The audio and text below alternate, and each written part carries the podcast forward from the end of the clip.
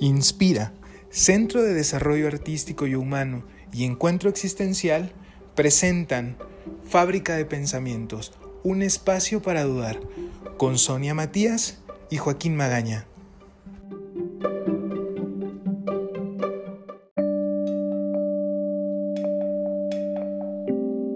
Pues buenas tardes, bienvenidos a un episodio más de Fábrica de Pensamientos, un espacio para dudar. El día de hoy nos acompaña el profesor eh, Estefan Vinolo, quien es doctor en filosofía, doctor en teología, es autor de 10 libros, es experto en filosofía francesa, Sartre, Girard, Derrida, eh, Jean-Luc Marion, etc. Es, eh, y, y también es experto en filosofía crítica del siglo XVII entre ellos Descartes, Spinoza, Hobbes, Pascal, etc. Es miembro del comité editorial de revistas en Canadá, Colombia y Costa Rica.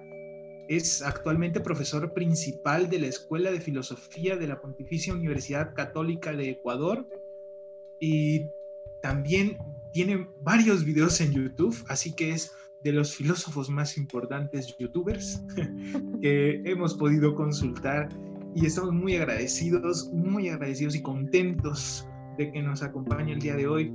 Y pues queremos iniciar con la pregunta que nos hacemos desde ya. Eh, ¿Cómo empezó el gusto por la filosofía, maestro? ¿Cuándo descubrió que le gustaba esto del reflexionar, de pensar? ¿Y qué esto ha significado para usted en su vida? Bueno, buenas tardes. Eh, primero, muchísimas gracias por la invitación. Es un placer para mí estar con ustedes esta tarde.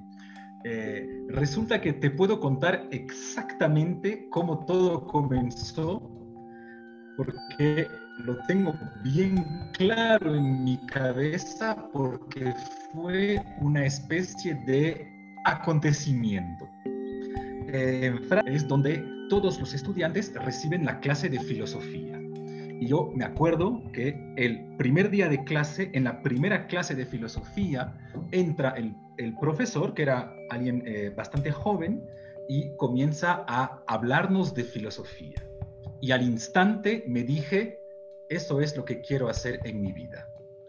Y esta situación eh, me recuerda algo que dice eh, Deleuze en su video que se llama El abecedario, cuando Deleuze habla de la amistad y dice, al final, de vez en cuando en la vida nos vamos a encontrar con personas que nos hablan de cosas sumamente complicadas y parece que entendemos todo porque parece que nos están hablando a nosotros.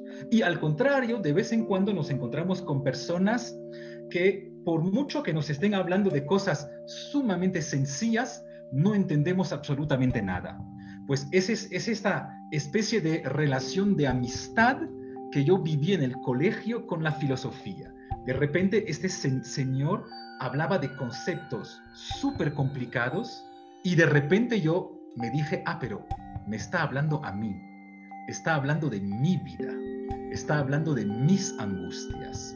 Y entonces yo entré en filosofía, para serte honesto, casi, o sea, desde una, concepción bastante antigua de la filosofía, casi en la filosofía como terapéutica, la filosofía como para poder sobrevivir. Esa fue mi entrada en filosofía, la sobrevivencia psicológica. Yo lo escucho y, y me siento muy cercana a su discurso, pero también nos hemos encontrado, creo, eh, o me he encontrado con personas que se sienten muy lejanas a la filosofía eh, que piensan que la filosofía es, pertenece solamente a un gremio, que es exclusiva para personas que tienen el tiempo de disertar o de hablar o de investigar sobre temáticas que a ellos les parecen muy lejanas. ¿A qué cree que se deba esto? ¿O, cómo lo ha vivido usted en, su experiencia? Eso, lastimosamente, yo también viví eso en la academia, porque de, de hecho es en gran parte culpa de los mismos profesores de filosofía que en, mucha, en, muchas oportunidades ellos mismos cierran la puerta de la filosofía a un número restringido de personas. Y es también debido a cierto número de autores de la historia de la filosofía. Es decir, todos entendemos que si uno lee Platón, pues en realidad Platón, todo el mundo entiende Platón. Un niño entiende un diálogo de Platón. Claro que no, no entiende el diálogo de Platón al nivel al cual Derrida puede entender el diálogo de Platón, pero un niño entiende la historia del diálogo de Platón. En cambio, si tú le das de, leer a un niño o incluso a este, un joven la ciencia de la lógica de Hegel, pues obviamente de inmediato lo pones frente a un muro conceptual tan alto que le va a hacer a él muy difícil saltar eh, este, muro. Pero para mí, el hecho que la filosofía se esté encerrando, tal, tal como comentabas, es lo peor que le puede pasar a la filosofía. No solo porque me parece socialmente injusto, pero sino además porque me parece contradictorio con el mismo gesto filosófico. La inmensa mayoría de filósofos en la historia de la filosofía no tenían ningún diploma en filosofía. Es así, es decir, que lo querramos o no, así es. Es que esta idea del filósofo profesor de filosofía es una idea muy reciente. Eh, Descartes no era profesor de filosofía, Spinoza no era profesor de filosofía. Entonces, mm, bien podemos imaginar, o como mínimo yo intento luchar para que la filosofía pueda regresar en su verdadero lugar natural, que es en todas partes. Y sí, bien entiendo que debemos aprovechar la academia para que ciertas personas puedan dedicarse exclusivamente a esto. Porque bien entiendo que, por ejemplo, mis padres, pues que trabajan ocho horas diarias, yo no puedo pedirles que regresen a casa después de trabajar y que lean la crítica de la, de la razón pura. Es imposible. No obstante, yo puedo hacer el trabajo para guiarles a ellos en los textos que sí pueden leer, en los diálogos que sí podemos tener. Hace ese trabajo de divulgación de la filosofía no cumple verdaderamente con su trabajo de filósofo. Profesor, entonces, ¿lleva una tarea social sobre sus hombros? ¿O es, así como siente el, el, quehacer filosófico actual, al menos el suyo quizás? O sea, yo pienso que efectivamente, tal, tal, tal como lo dices exactamente, eh, deberíamos llevar sobre nuestros hombros la inmensa suerte que tenemos los profesores de filosofía. De esa manera, ser universitario en filosofía es un escándalo, porque es el último privilegio feudal que exista. Imagínate, a mí me pagan para cultivarme, para leer y para escribir. Es un privilegio. Y lo mínimo que yo pueda hacer para intentar compensar este privilegio es devolverle algo a la sociedad a raíz de este inmenso privilegio que ella me está dando.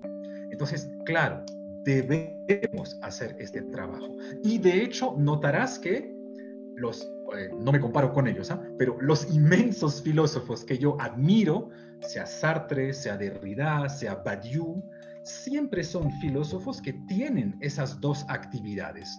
Un, trabajo muy conceptual, muy difícil en sus libros, pero por otro lado, charlas que son el fruto de esas investigaciones y que necesariamente deben poder llegar a personas que no son filósofos.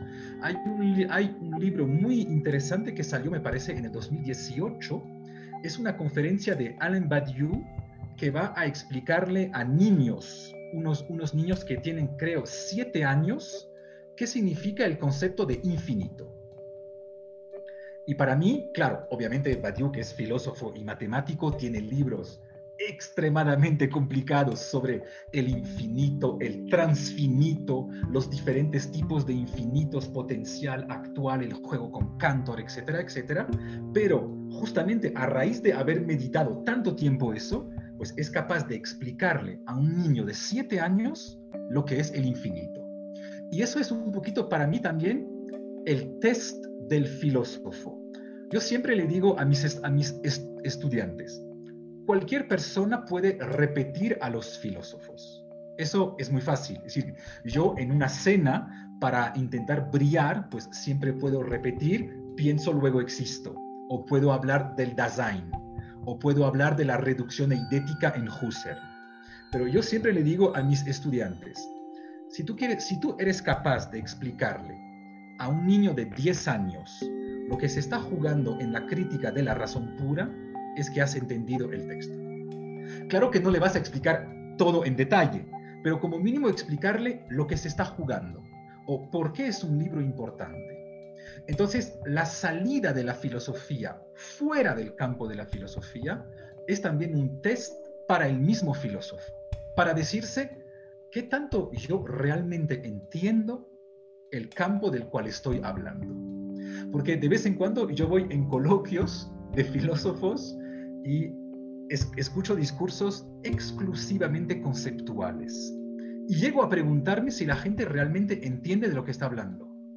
O si simplemente es una especie de grupo de personas que asumen que todo el mundo entiende los conceptos y que por lo tanto no es necesario explicarlos.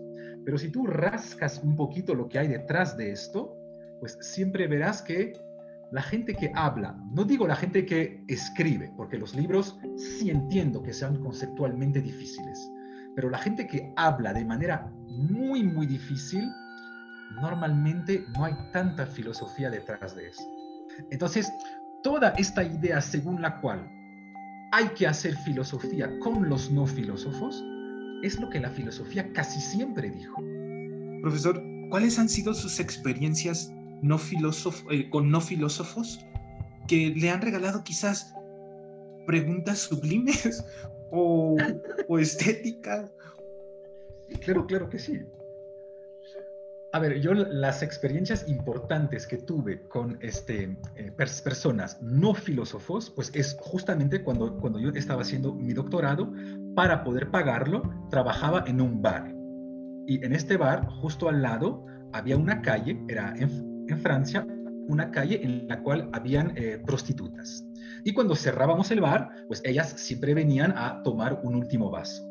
Y ahí justamente hablábamos de la miseria humana, del cuerpo, de la ética, del dinero, de la relación con lo sublime y lo asqueroso, lo viscoso, lo duro.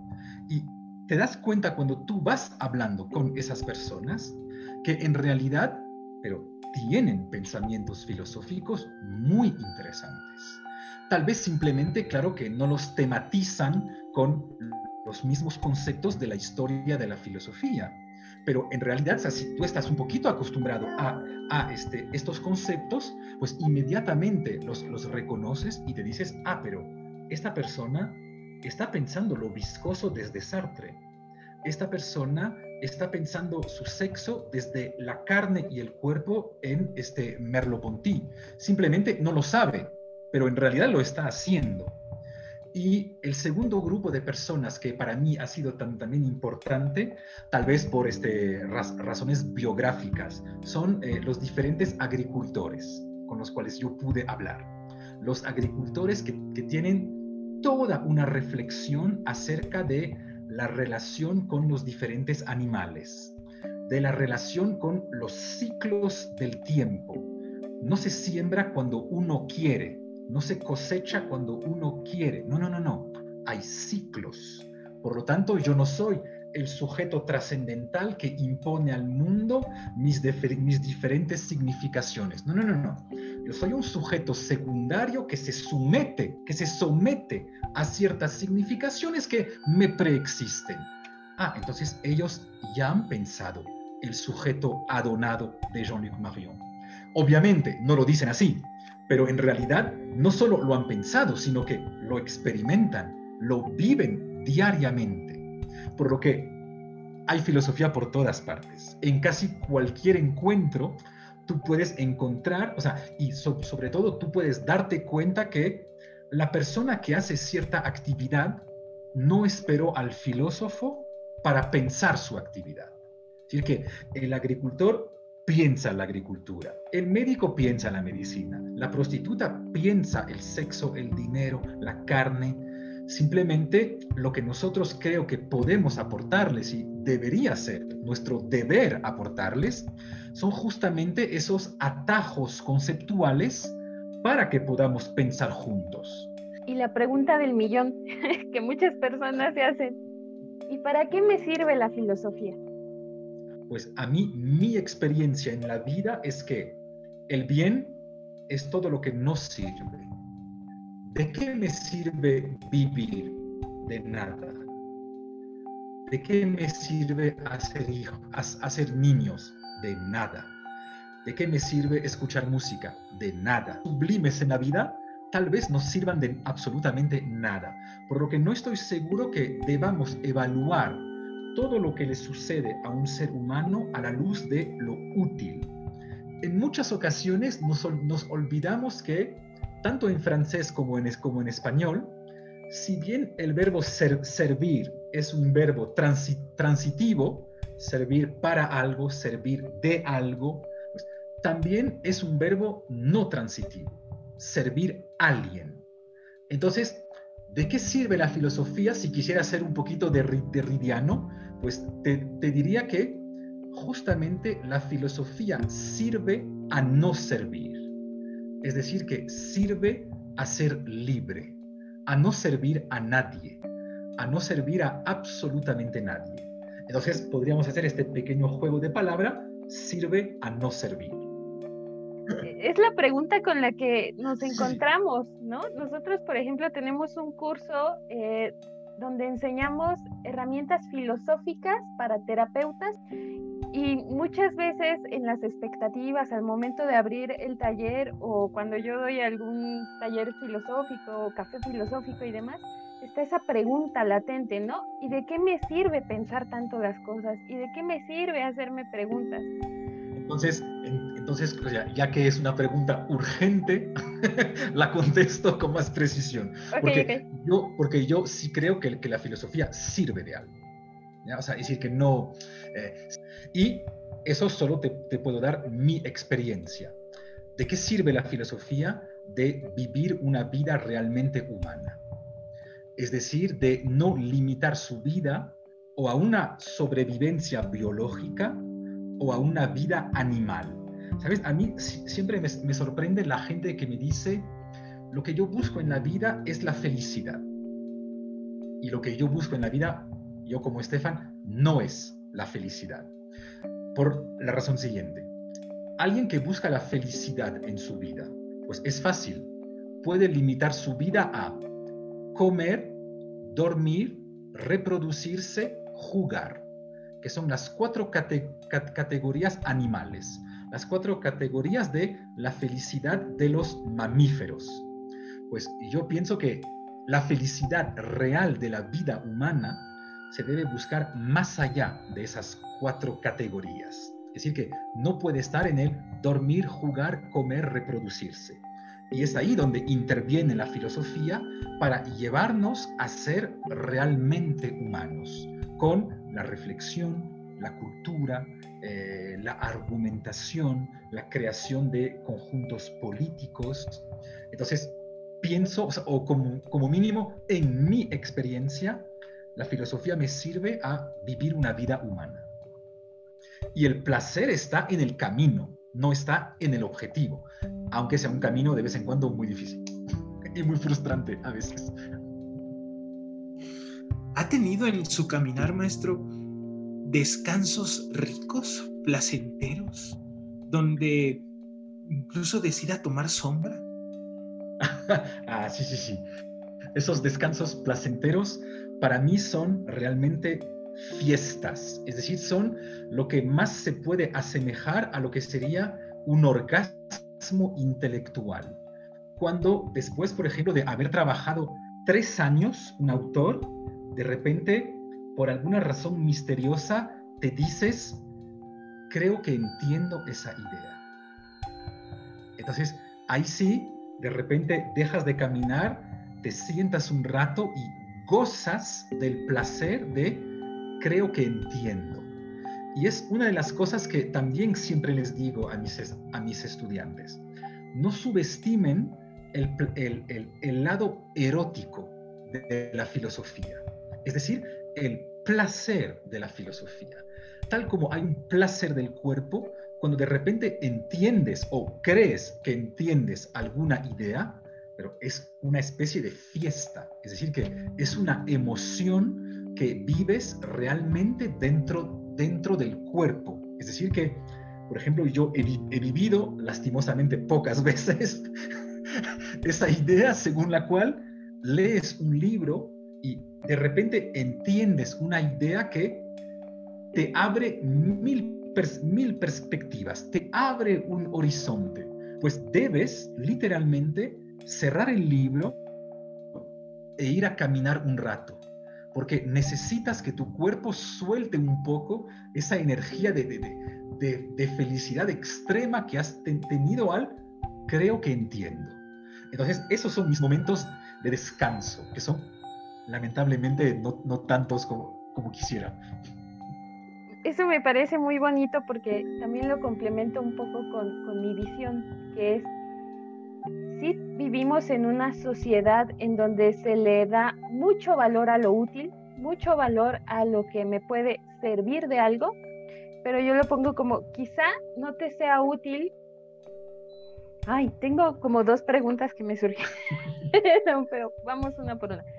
Mm, es que me recordó porque hace algunos años, creo, vi en, en Facebook alguien que decía que estaba pidiendo libros de filosofía para niños. Y entonces por ahí un comentario decía, pero deja a los niños en paz, ¿no? ¿Para qué les quieres enseñar filosofía? Primero deja que aprendan matemáticas, español, cosas que les van a ser útiles y después les vienes a quebrar y, y arruinar la vida con pensamientos negativos, con problemas, etcétera, ¿no? Entonces a mí me quedó, me quedé muy sorprendida, ¿no? De en qué en qué lugar se tiene la filosofía en la, en la mayoría ¿no? de, las personas. Mm, ¿Cuáles son los peligros que usted puede vislumbrar de seguir relegando la filosofía o poniendo la filosofía en ámbitos puramente académicos, puramente del gremio, eh, y no acercarla a las personas, a su vida cotidiana? Pienso que hay eh, un, interés obviamente político detrás de eso. Primero, ¿sabes? Cuando, cuando me dices esta frase, hay que dejar a los niños en paz. Pues en realidad es algo que uno nunca puede hacer, porque los niños no están en paz. Los niños se están cuestionando absolutamente todo. Es decir, que los niños, por así decirlo, casi nacen filósofos eh, preguntándole, preguntando, por ejemplo, eh, eh, cómo, cómo, se hacen los bebés o qué es la, qué es la noche. O una vez me acuerdo un niño que me, que me preguntaba, ¿y a, partir de qué hora estamos de, de noche? Pues es la pregunta del realismo y del nominalismo en toda la historia de la filosofía medieval. Es decir, que el niño nace de por sí con esas preguntas filosóficas. Y es más bien la sociedad que le va diciendo, olvídate de esas preguntas, no trates esas preguntas. Y obviamente entendemos el interés que, pueda, que puedan tener este, ciertas personas a eh, intentar tapar a la filosofía. Porque a partir del momento en el cual tú comienzas a asumir o tú comienzas a enseñarle a la gente cómo cuestionarse sobre las cosas y también cómo aportar respuestas, porque yo no creo que la filosofía sea solo el arte de las preguntas, creo que también aporta respuestas. Pues obviamente cuando la gente comienza a pensar, es más difícil manipularlas, es más difícil brillar frente a ellas. Entonces, obviamente hay, una, una, hay fuerzas que además, como, como, dices tú, ni siquiera son fuerzas subterráneas, son fuerzas explícitas que avanzan en plena luz y que dicen se debe dejar de hacer filosofía. Y bien entendemos por qué lo dicen. Eh, por ejemplo, podríamos recordar, hoy en día sería interesante ir a, frente a las fuerzas eh, eh, capitalistas mundiales y recordarles que el padre de la economía política, Adam Smith, nunca fue profesor de economía, fue profesor de filosofía moral. Por lo tanto, él no distinguía la economía de la moral. y que tal vez debamos regresar a eso. Pero bien ves que si comienzas a lanzar esos debates, la gente te va a mirar de manera muy, muy rara y vas a aparecer como alguien bastante peligrosa. Entonces, más que invitar a las personas a filosofar, sería reivindicarles ese derecho. Y, y, además acompañarles, porque yo también he notado que en muchas ocasiones la gente no se atreve a filosofar justamente por la imagen completamente cerrada que hemos dado o esa imagen que eh, yo les contaba, que yo de vez en cuando me encontré en algunos coloquios en los cuales te, te dices, pero esa gente de qué está hablando. O sea, tal vez a lo mejor ni siquiera ellos saben de lo que están hablando. Entonces, lastimosamente la filosofía se ha dado esta imagen, pero no era la imagen, por ejemplo, de la filosofía antigua, eh, no era la imagen incluso de la filosofía cartesiana, eh, no era la imagen de Spinoza que dialogaba con la gente en la calle. Entonces, es esa filosofía que de repente se cerró, una vez más, es algo bastante reciente, es decir, es realmente una patología bastante reciente de la filosofía. Y además, eh, no hay nada más interesante que hacer filosofía con gente que no es profesionalmente filosofía. Por ejemplo, cuando tú quieres escribir un artículo sobre filosofía del cuerpo, pues no hay nada más interesante que ir a hablar con un médico, un bailarín y una prostituta, que son las tres personas que más te van a aportar a ti para reflexionar. Pero va a valer la pena. Es diferente. Es, como, no sé, ¿no? Creo que a ninguna mamá le gusta pararse a las 3 de la mañana, amamantar a su hijo y, y, a lo mejor muchos pueden decir, pues no, no me gusta eso, pero vale la pena. Creo que un poquito así es la filosofía. Y eso además eh, me parece muy interesante y fundamental lo que dices, porque yo, yo también comparto esta idea que lo importante en la filosofía es más el, el camino que el punto al cual llegarás. Y, de hecho eso está en la misma definición de la filosofía. Hacer filosofía no es ser sabio. Eso es el objetivo final, al cual nunca llegaremos. Vamos a empezar a cerrar. Eh, y lo digo con nostalgia. Porque creo que también si para algo ayuda la filosofía es para continuar en el diálogo. Y yo no sé qué piense usted, maestro, pero la belleza del, buen diálogo, no, no, no, no sé si decir buen diálogo, pero sí hay una estética en el dialogar. Hay una estética que yo percibo en mis cuando estoy en terapia, por ejemplo, eh, disfruto muchísimo. Creo que somos privilegiados también los terapeutas por acudir a ese eh, parir de, las emociones, pero de los pensamientos y de las ideas y de los insights, dirán los psicoanalistas, o del caer en cuenta, dirán los gestalts, o de, esta, de esta idea que se encuentra, ¿no?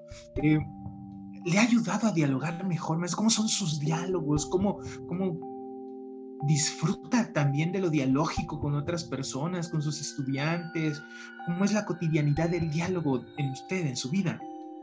Entonces, a ver, eh, es, espero que me ha ayudado a dialogar mejor. No lo sé, pero espero que sí. Y, efectivamente, es decir, eh, lo bueno además de la filosofía es que una vez que tú encuentras este placer, es un placer tan importante que necesitas compartirlo. Es decir, que necesitas compartirlo con otras personas con la esperanza de, como mínimo, hacerles sentir que tú no vas a poder darles este placer. Es decir, el placer de entender una idea, yo no, no se los puedo dar. En cambio, puedo intentar hacer un pequeño camino y decirles, mira, camina algún rato sobre este camino y verás lo que hay al final y obviamente pues esperando que ustedes también encuentren ese placer al final del camino. Y efectivamente, eh, mejorar la ética del diálogo, mejorar la precisión del diálogo, pensar cuándo eh, retroceder, cuándo vale la pena argumentar, tal vez el objetivo del diálogo no sea ganar. Entonces, obviamente la filosofía, en tanto que es un ejercicio de lenguaje, ¿se acuerdan que Sócrates no escribió nada? Sócrates hablaba. Entonces, obviamente la, la filosofía es fundamentalmente un ejercicio de lenguaje, un ejercicio dialógico, ya sea en diálogo con nosotros, o sea, la inmensa mayoría del tiempo en diálogo con uno mismo. Pues, ¿quién dijo que la, las charlas filosóficas eran aburridas? Yo de verdad es que me hace usted una persona sumamente agradable. Muchas gracias. El tiempo se me pasó a mí volando, se me hace poquito, quisiera seguir aquí. Le, le agradecemos mucho por... Ay, pues yo encantada. A ustedes, muchísimas gracias.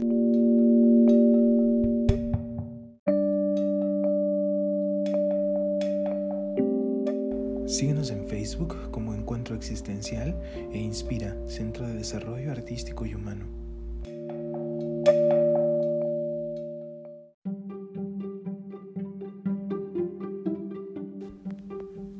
Encuentro Existencial e Inspira, Centro de Desarrollo Artístico y Humano presentaron.